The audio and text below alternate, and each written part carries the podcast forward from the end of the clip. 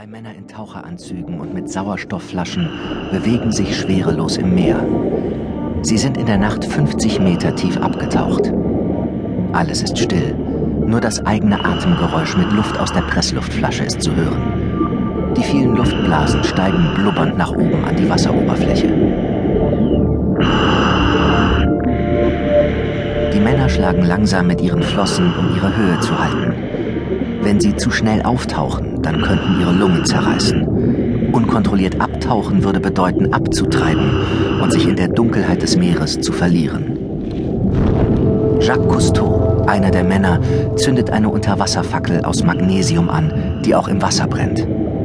Geblendet halten sich die Taucher die Hände vor ihre Augen, bis sie sich an das grelle Licht in der Schwärze des Meeres gewöhnt haben.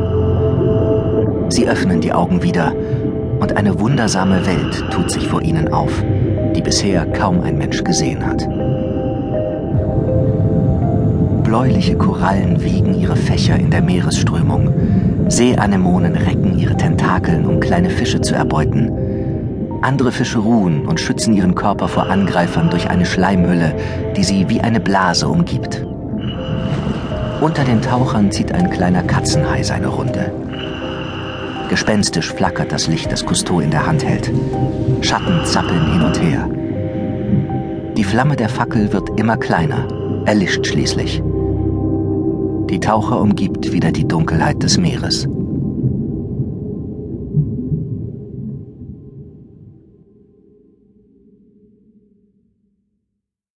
Ein Blick zurück.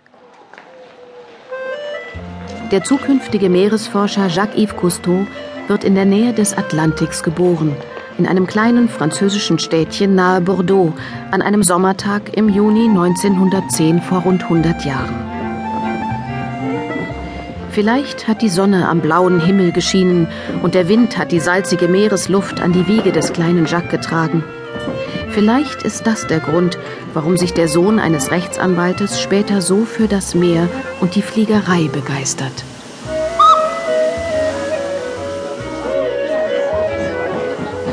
Als Kind hat Jacques es nicht immer leicht.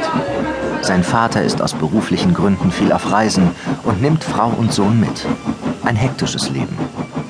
Jacques selber leidet unter chronischen Darmentzündungen und eine Herzklappe ist defekt.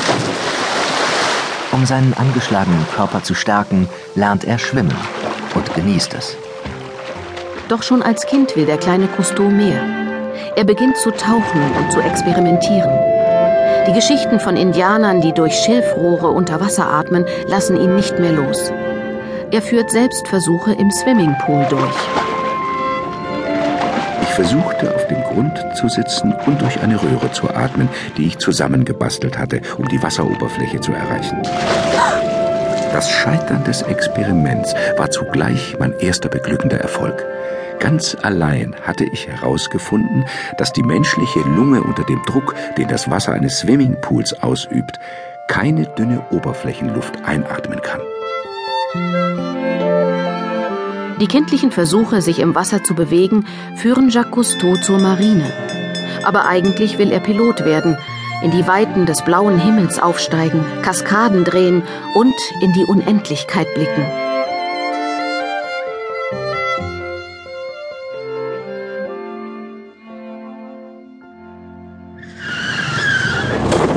Ein Autounfall lässt jäh alle Träume platzen. Ich wurde auf den Boden geschmettert, dann acht Meter weit in ein Feld geschleudert. Als ich wieder halbwegs zu Bewusstsein gekommen war, fand ich mich am Boden festgespießt wieder. Mein linker Arm war von einem schlanken Ast durchbohrt worden. Schwer verletzt wird Jacques Cousteau in ein Krankenhaus eingeliefert. Sein Zustand ist äußerst kritisch. Ich hatte zwölf gebrochene Knochen. Vier gesplitterte Rippen hatten meine Lunge durchbohrt. Beide Arme waren zerfleischt. Der rechte hing nutzlos von meiner Schulter herab. Der Radialnerv war zerstört. Mein linker Arm war von dem Baum zerschmettert worden. Cousteau wird mehrere Stunden operiert. Alles scheint gut zu verlaufen. Doch plötzlich beginnt der linke Arm zu pochen und wird heiß. Der Arm hat sich entzündet. Der Arzt rät dem jungen Mann. Lassen Sie uns den Arm amputieren.